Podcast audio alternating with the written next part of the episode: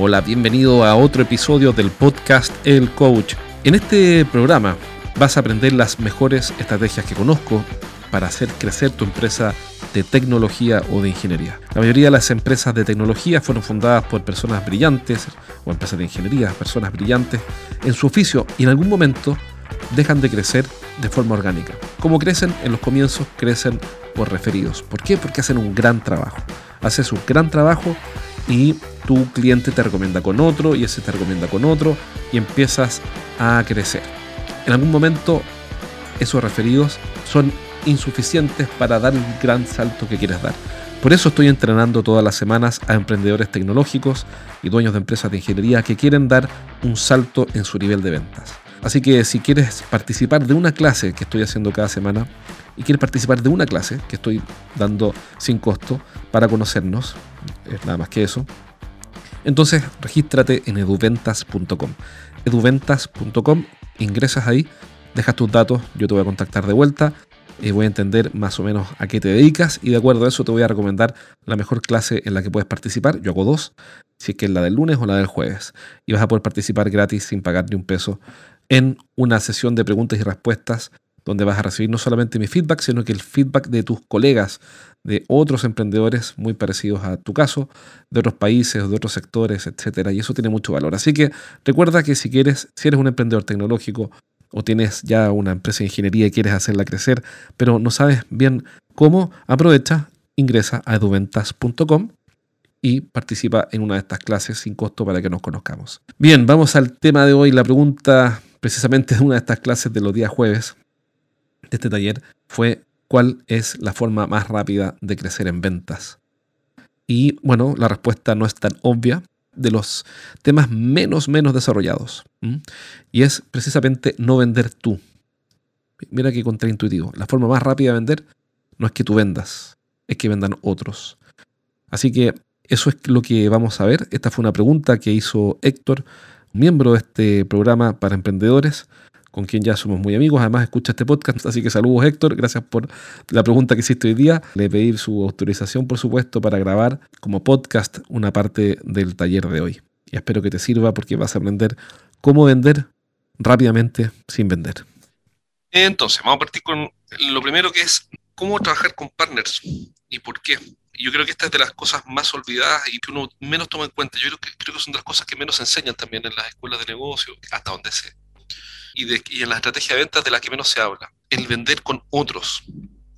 ¿Y por qué es tan importante aprender a vender con otros? Porque se podría decir que la mejor forma de vender es que venda otro. Si el tema le vamos a llamar desarrollo de partners, el, primer punto por el cual sí vale la pena trabajar con partners es porque el retorno sobre mi esfuerzo tiende a ser mayor. ¿Por qué? Porque la mejor forma de vender es que vendan otros.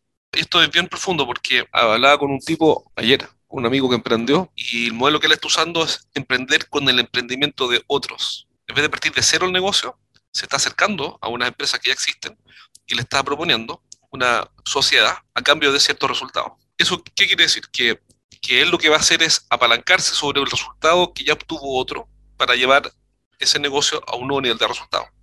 No tiene que partir de cero, creando una razón social, inscribiendo el concepto de publicando el diario oficial y eh, haciendo una escritura o lo que sea, eh, generando una, abriendo una cuenta corriente para la empresa, bla, bla, bla, bla, sino que es aprovechar el esfuerzo o lo que ya tiene construido otro. Y eso hace que la curva de esfuerzo, de aprendizaje del tiempo, la haya pagado otro. Entonces, cuando queremos vender, sucede lo mismo. La mejor forma de vender en este contexto es no vender, sino que venda otro. Aquí hoy. Nosotros, voy a suponer que tenemos acá, nosotros somos el proveedor, y acá tenemos a un cliente.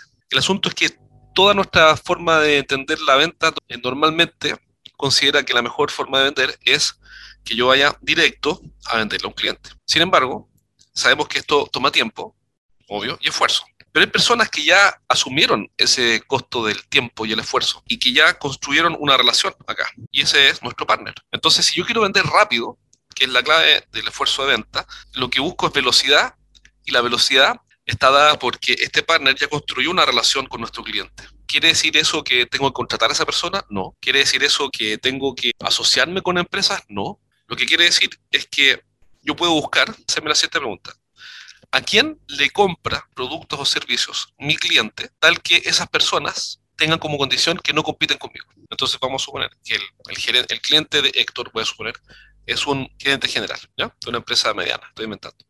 Héctor tiene dos opciones, ir directo donde el gerente general y hacer este esfuerzo, tiempo y esfuerzo. No digo que no haya que hacerlo, Estoy diciendo que existen otras opciones también. O preguntarse, ¿quién le vende ya a mi cliente? ¿Quién hoy día toma el teléfono y le dice a mi cliente, oye, ¿sabes qué? Mira, eh, me gustaría conversar contigo sobre un programa que tengo para empresas como la tuya y que la trajo junto con Héctor. Claro, por supuesto, si Héctor vende tecnología, entonces, bueno, probablemente no sean proveedores de productos o servicios muy lejanos a la tecnología, pero tienen por qué ser competidores. Entonces, ¿cuál es el siguiente movimiento? Es tener no un partner, sino que N partners desde el 1 hasta el n, solo ganando un premio variable por resultado, sin costo fijo. Y para ellos, el producto que tiene Héctor acá es muy interesante. Por ende, son empresas que no tienen la especialidad que tiene Héctor y que ven una oportunidad en el producto o servicio que tiene Héctor. Ahora, esto no es nuevo, si uno ve qué es lo que hacen las fábricas, qué, es lo que hacen, puede suponer, eh, no tengo el detalle, pero puede suponer que ya una fábrica de software, da lo mismo el nombre, ya, o de ciberseguridad. ¿Qué hace un fabricante de ciberseguridad? ¿Va directo, directo al cliente final en el mundo de la tecnología? podrían hacerlo. O sea, IBM o Fortinet o Oracle podría ir directo al cliente final, ¿cierto? Tienen los recursos para hacerlo. Pero ¿qué es lo que hace? Van con partners, pues si nos pasa a nosotros también, somos partners de Microsoft y Microsoft nos exige vender cierta cantidad de licenciamiento para mantener en el fondo la membresía, pero, pero, pero claro, eh, los proyectos grandes y empresas grandes los toman ellos y el, el resto todo lo derivan en partners. Claro ellos definieron un segmento de negocio que lo van a atender ellos directamente, que por la complejidad y por la especialización en la envergadura no podrían atenderlo partners o por alguna política o razón que ellos consideran suficiente, la toman ellos. Pero estamos, probablemente, yo no tengo idea aquí si son el 5% o no, pero me da la idea que debería ser del orden del 5% de los proyectos. Entre el 1 al 5% de los proyectos lo deberían tomar ellos directo. Y, todo el, y el resto del 95% se lo entregan a diferentes tipos o niveles de partners que son los que finalmente toman los negocios. Entonces, esto no es nuevo, ya lo están haciendo, todas las fábricas. La pregunta es, ¿por qué lo hacen? ¿Por qué la fábrica no va directo a todos los negocios? No, no es capaz, pues, no. Si no, lo haría. Por eso es que va a algunos negocios porque se le conviene. ¿Y qué es lo que hace que le convenga o no le convenga? Es que las fábricas son buenas fabricando, no vendiendo. Eso uno se lo olvida. ¿Por qué Volkswagen, voy a inventar, o Ford, no venden directo sus autos en nuestro país o en otros países? Bueno, porque son fabricantes, pues las fábricas se dedican a fabricar. No quiero decir que las fábricas nunca van a vender bajo ningún punto de vista directo ninguna cosa, ya lo explicamos, sí, en algunos negocios. Pero es muy difícil, y este es el tema de fondo, es muy difícil ser dos cosas a la vez. Es muy difícil ser un gran fabricante, un gran distribuidor y un gran minorista. Las empresas son como las personas, tienen habilidades instaladas, pueden, son organismos vivos, son como los seres humanos. Entonces, es muy difícil que un gran fabricante sea un gran mayorista, y a su vez sea un gran distribuidor, a su vez sea un gran minorista, de un gran servicio al cliente. No digo que no pueda ocurrir, tienen que haber excepciones en la historia, pero como los fabricantes son buenos para fabricar, por eso fabrican. Si un tipo que fabrica, eh, puede inventar eh, plástico, o sea, no sé, ya audífonos, aquí tengo unos audífonos. El tipo que fabrica esto tiene una fábrica, partió eh, haciendo sus primeros parlantes el año 80 y su pasión son los, es el audio, son los micrófonos y los audífonos, mejor dicho. Entonces el señor Sennheiser vive y respira y sueña con mejores audífonos. Y la filosofía de la empresa, las creencias de la empresa, la fortaleza de la empresa son mejores audífonos. Es mejorar la calidad del audio, no sé, de, lo que sea.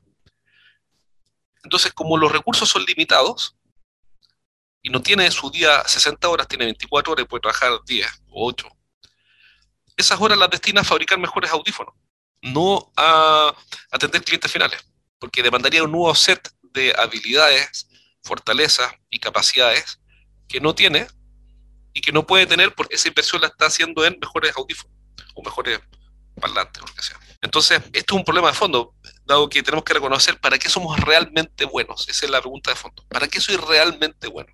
¿Soy realmente bueno fabricando? Es tanto el exceso de oferta y la total disponibilidad de opciones que tienen nuestros clientes que el bueno creo que es insuficiente, hoy día debe ser extraordinario para que es realmente extraordinario. Entonces, por ejemplo, Héctor desarrolla software, de una empresa que desarrolla software. La pregunta es, ¿eres extraordinario desarrollando software o vendiéndole a clientes finales? No quiero decir que no puedas hacer las dos cosas, lo que estoy haciendo es instalar una pregunta. No, lejos desarrollando. Entonces, si, si, eres realmente extraordinario en desarrollo, entonces te conviene, igual que el señor Sennheiser que hace los audífonos, capaz que lo haga en China y estoy hablando tonteras, puede ser, pero bueno, a quién le importa, es la, es la idea.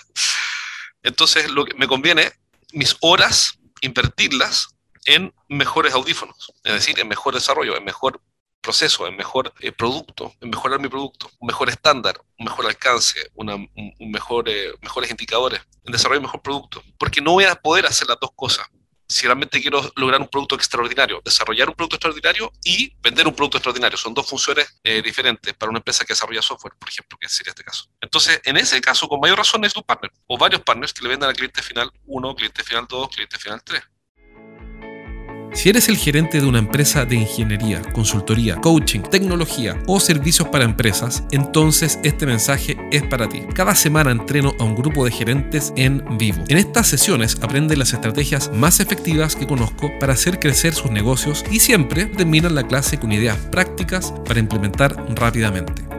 Y la buena noticia que tengo es que cada semana voy a sortear un asiento para una de estas clases sin costo. Regístrate ahora en eduventas.com y postula para participar en una sesión. Pide un cupo en eduventas.com. Ahora, ojalá que Oscar no diga, pero no eres extraordinario para nada. no, se, no se cumple la, regla. Pero, pero yo creo que, eh, por ejemplo, en mi caso yo puedo ser mucho mejor fabricante que distribuidor. De hecho, me ha pasado que clientes nuestros han evaluado mejor a un partner mío que a mí en cursos de venta, por ejemplo. Eso es real. Entonces, a la realidad me empezó a golpear en la cara. Oye, tú no eres tan bueno haciendo cursos de venta, tus partners lo hacen mucho mejor. ¿Qué puedo hacer? Entonces, mejor fabrico un mejor curso. Mejor dedico mi tiempo a fabricar un mejor curso. Y que un partner que tiene más habilidades interpersonales, eh, empatiza mejor con la audiencia, bla, bla, haga los cursos. Yo los fabrico y él lo hace. Ahora, estos partners, ¿dónde encontrarlos? La pregunta es quién ya le está vendiendo a mi cliente. Y segunda pregunta es, ¿para quién yo podría ser súper interesante? Nos pasó que la comisión que le podía entregar a un partner al año eran como, no me acuerdo el número, pero eran como 7 mil dólares al año. Entonces, cuando se acercó a un partner tecnológico grande, por 7 mil dólares ese partner no quería ni, ni, saber de qué se trataba, porque por 7 mil dólares yo no estoy disponible para hablar contigo. Pero quizá a un partner tecnológico menor, para él 7 mil dólares puede ser un gran negocio, puede ser súper atractivo y por supuesto que con tres clientes de eso gano 20 mil dólares adicionales y me interesa. Pero si va a Sonda o va a IBM y dice, hoy te puedes ganar 7 mil dólares conmigo, la verdad es que no le van a contestar ni el email ni el teléfono. Entonces la segunda pregunta es, ¿para quién puedo ser súper interesante como partner? Pidiéndole a esa persona diferentes niveles de involucramiento, que puede ser desde hacer un contacto, hacer una venta o hacer la entrega y hacer la postventa. Depende. En nuestro caso, por ejemplo, un partner nuestro hace el contacto de la venta y la entrega. Y eso hay que reconocerlo en cómo distribuimos el negocio. Pero tú puedes perfectamente tener, ya por ejemplo, en el caso de Ignacio, por ejemplo, la estructura de la empresa, mismo que empresa, etcétera. Es muy difícil que diga, hoy que quiero abrir canales de distribución, porque por una política de la empresa van directo. Da lo mismo lo que venden, da lo mismo la empresa. Perfecto, pero podrías tener o desarrollar quizá el primer nivel, el nivel de contacto, no de venta. De hecho, hay empresas que lo hacen y los contratistas o las empresas proveedoras que trabajan contigo se ganan una comisión si es que te generan un contacto que, que, una venta. Pero normalmente esos que hacen el contacto, que podrían ser los contratistas, son normalmente los más olvidados. No nadie quiere invertirles tiempo. ¿Por qué? Porque ahí está el asunto. Como esta es una decisión estratégica, lo que termina ocurriendo es que hay un sacrificio de recompensa de corto plazo por largo plazo. Entonces hay que actuar de forma estratégica y eso nadie quiere hacerlo. Porque obviamente el contratista, no porque yo le diga esto, me va a mandar 10 contactos hoy día. Tengo que juntarme con este tipo, conversar con él, persuadirlo, entender su negocio, generar la confianza, invertirle tiempo. Y, ahí está el gran, gran obstáculo, y es que si yo quiero que él venda, me genere los contactos, que es el primer nivel de involucramiento, él me genera resultados en 90 días tal vez. Y, y, si yo no estoy dispuesto a esperar 90 días, nunca lo hago porque nunca desarrollo a estos contratistas. Y ahí viene otra pregunta, que es de las preguntas también más olvidadas. ¿Quién gana cuando yo gano? Esto las marcas en tecnología lo tienen súper desarrollado. Por eso las marcas te dan plata, dólares, para invertir en marketing, porque ellos ganan cuando tú ganas. Ahora, si no tienes marcas que te aporten dólares para hacer actividades de marketing o activaciones con clientes, entonces puedes hacerte la pregunta, bueno, ¿quién gana cuando yo gano? Mira, voy a dar un ejemplo absurdo, pero tal vez no sea tan absurdo. Eh, voy a suponer esto. Esto es un partnership mucho más simple. ¿Quién gana cuando tú ganas? Por ejemplo, tú tienes una contadora, me contaste cómo es. Ya, tienes una contadora.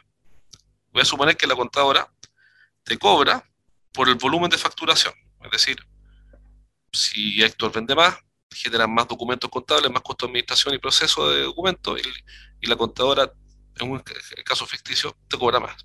Entonces tú le podrías decir, oye contadora, mira, tengo un negocio, preséntame clientes que tú ya conozcas y que calcen con el perfil de personas que yo estoy buscando, y yo voy a vender más y tú vas a poder cobrar más. Yo gano, tú ganas. O tal vez es el tipo que me vende, inventar, me arrienda los equipos, los computadores. Entonces tengo una empresa de arriendo. Digo, mira, te tengo un negocio, preséntame un cliente nuevo y yo te voy a arrendar más equipos. Mi cliente ideal es A, B, C, D, F, G, tiene A, B, C, D, F, G características. Este de acá. Entonces, si tú me presentas un cliente final que tenga estas características, entonces yo te voy a ganar más equipos. Entonces puedo hacer una lista de las personas que ganan cuando yo gano. La pregunta clave es quién gana cuando yo gano. Y esa persona va a estar, va a tener los incentivos suficientes como por lo menos para presentarme a clientes finales que tengan esas características que yo necesito para que sea un cliente ideal. ¿Quién gana cuando yo gano? Entonces la verdad es que no necesitas pedirle autorización al directorio para cambiar esto. Basta con buscar qué proveedores hoy día ganan cuando tú ganas o quienes podrían cumplir con este primer nivel de involucramiento, que es sencillamente hacer el contacto o presentarnos. Muchas veces cuando planteamos ideas, estrategia de venta, nuestros clientes nos dicen, sí, sí, ya tratamos, voy a inventar, no digo que es tu caso, estoy dando ejemplo, ya tratamos el 2018, no funcionó. Ah, genial. ¿Y, ¿Y, cómo fue la experiencia? Hablamos con un tipo y después no con nadie más. Entonces buscaron un partner que no funcionó, luego los partners no funcionan. Es como, pero, pero no tienes el volumen suficiente para sacar la conclusión. El tema es que esto tiene solución. Para poder solucionarlo tengo que repetirlo y, hacer los cambios, ¿no? Entonces la, voy, a, voy a inventar, voy a buscar un segundo partner, pero ahora yo le digo en la primera reunión exactamente lo que espero de él. Y vamos a suponer que tampoco funcionó. Perfecto. Entonces voy a cambiar el perfil de partner al cual me acerco. Entonces al final, para que las cosas resulten, tengo que repetir y pulir, hacer el cambio, corregir. En cierto momento vas a decir, ya, encontré el partner ideal. Nuestro partner ideal, voy a inventar, es un ingeniero civil informático que está comenzando su empresa y no tiene más de dos años de experiencia, está buscando algunos clientes solo, pero no tiene equipo de desarrollo. ¿Me explico? Pero, pero eso no lo puedes obtener en, aquí en una hora. Tienes que hacer la prueba. El punto es que normalmente nos rendimos antes de haber hecho las pruebas. Pero en el fondo abandonamos el proyecto. Porque decimos, ya traté el 2018, traté el 2019 con dos casos y ninguno de los dos casos funcionó, luego esto no funciona. Y no es así, hay que, hay que seguir buscando el ajuste de hecho, el mismo Ignacio contaba que tenía casos que sí habían funcionado. Entonces la pregunta es, bueno, ¿cuáles son las condiciones de base que hacen que esos casos funcionen? ¿Qué tienen en común esos casos? Ah, mira, tienen en común la característica 1, 2 y 3. Entonces ahora voy a clonar esto, voy a replicar esto para conseguir dos o tres partners más, que solamente en el caso de Ignacio hagan el nivel de involucramiento primero, que es el contacto. Entonces, lo otro, Héctor, así que esa es la primera parte de la respuesta. Lo otro es que tú dices, bueno, pero ¿qué pasa si mi partner se va solo y se queda con el cliente? Bueno, primero es parte de la vida. Los matrimonios, ni los matrimonios duran para siempre, que te va a funcionar un partner para siempre. Y el tipo no está enamorado de ti. bueno, no todos los matrimonios. Entonces, ¿qué ocurre? Que, que si se va solo, no ha pasado nada. No hay un crimen, no hay un delito, no hay una traición, ni hay, ni hay una deslealtad. Eh, hay que entender que las relaciones funcionan mientras el valor que perciben sea mayor que el costo. Tu rol es agregar más beneficios que costos. El día que, por ejemplo, Oscar, nuestro partner que está aquí conectado, el día que Oscar vea que los costos de trabajar con nosotros son más altos que los beneficios, se va a ir. Y yo no puedo molestarme siquiera porque es la, naturaleza. Mi negocio consiste en agregarle tantos beneficios que él diga, en realidad prefiero seguir trabajando con, con MC Consultores. Es la naturaleza del ser humano. Entonces, lo primero es reconocer el fenómeno y segundo es hacerte cargo de que vas a tener que agregar valor, vas a tener que dar más de lo que recibes, es decir, vas a tener que generar en, este contexto, vas a tener que entregar más beneficios que los de cara a tu cliente, a tu partner.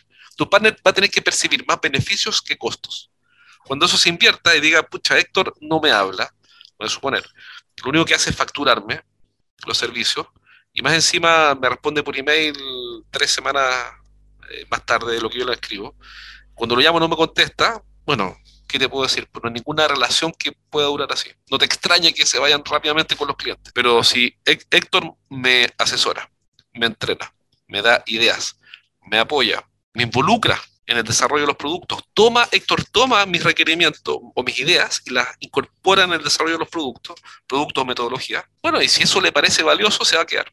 Entonces, acepta que algunos se van a ir y eso es parte de la vida. Estamos en un mundo libre todavía y las personas que quieren irse se pueden ir, ah, por más contratos que tenga. Los contratos lo pueden terminar cuando quieras. El día que no les guste, se van. claro. El, tu negocio va a hacer que les guste. Ese es el gran punto. Primero está la relación y después está la venta. Esto tiene orden. Obviamente, si vendes sopa y pilla en la calle, no necesitas eso. Pero si vendes un producto o un servicio que es configurado, que es de alto valor, que tiene impacto, que al cliente además le importa, le da importancia, estas cosas tienen orden. Primero relación, después la venta. No puedo llegar y decir, hola, me llamo Jorge, ¿quieres comprar mi proyecto, o sea, mi software o mi desarrollo de software por 100 mil dólares? Por favor, no te conozco. Por eso que decimos que las etapas por las cuales pasa un cliente primero es un desconocido, después un conocido y después un cliente. Cuando decimos eso, lo que estamos reconociendo es que la venta nace de un conocido, nace de una relación. Entonces el objetivo no es vender, el objetivo estratégico es conseguir relaciones. Por eso es que siempre ha servido siempre en general, ¿no? no digo que es infalible, pero a los vendedores que tienen buenas relaciones y que le invierten tiempo en las relaciones, antes de la pandemia y todo el tema, eh, se iban a tomar un café con los clientes, ¿se acuerdan? Esos tipos les iba bien. ¿Por qué? Porque estaban todo el tiempo haciendo relaciones. Administrativamente esos vendedores son un desastre, desordenados a más no poder, generadores de caos. Eh, yo creo que ese perfil todos lo hemos visto, pero y los tipos yo, yo creo que no tienen colon, no sé, de tanto tomar café deben tener las tripas destruidas, pero tienen un millón de amigos esos vendedores, porque estaban invirtiendo en relaciones. No digo que, hay que vender como ellos, solamente estoy diciendo que lo que necesitamos son relaciones, no clientes. Si yo tengo relaciones, los negocios van a salir. Si no construyo relaciones, los negocios no van a salir. Para lo que nosotros vendemos, tecnología, ingeniería, proyectos complejos de alto valor. Bien, espero que este programa te haya servido. ¿Tomaste notas? Importante que tomes notas.